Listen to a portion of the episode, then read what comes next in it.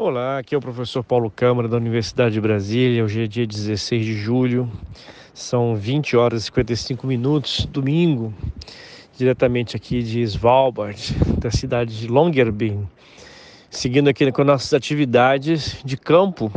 Né? Gostaria de ressaltar que hoje é aniversário de um dos componentes do nosso grupo, o professor Marcelo Ramada, está completando anos hoje. Isso também mostra o espírito aguerrido né, do pesquisador polar, que passa aniversário, Natal, sempre longe das suas famílias, das pessoas que quer bem. São sacrifícios que precisam ser notados. Né? Então, parabéns a ele aí pelo seu natalício. E hoje foi mais um dia de trabalho. Nós basicamente esgotamos as possibilidades de trabalhar desarmados. Né? Nós agora amanhã de manhã vamos buscar as nossas, nossos rifles para poder começar a trabalhar em áreas mais distantes, que são áreas do, de ocorrência do urso polar. E é uma exigência do governo local que você ande armado. Não que a gente queira atirar em ninguém, muito menos no urso, né? mas é uma exigência do governo que você tem que levar uma arma por segurança, já que o urso polar ele efetivamente se alimenta de pessoas. Né?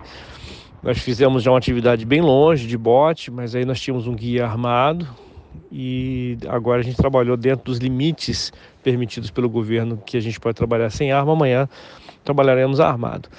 As condições aqui são, eu queria chamar a atenção para isso hoje, assim. Eu tive aqui em 2016 a trabalho também. E as condições são muito diversas. Eu acho que essa onda de calor que afetou a Europa chegou aqui com muita força. Está quente, está seco, né? o sol está forte, é, a neve está derretida, o gelo está diminuindo, está calor, tem mais mosquito. Né?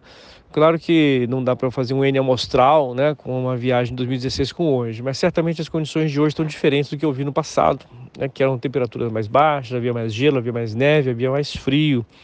E o que eu estou observando aqui, na minha impressão, é que o ambiente está muito mais seco e muito mais quente. Claro que existe uma onda de calor afetando a Europa inteira eu acho que nós estamos sentindo um reflexo disso aqui nessa viagem.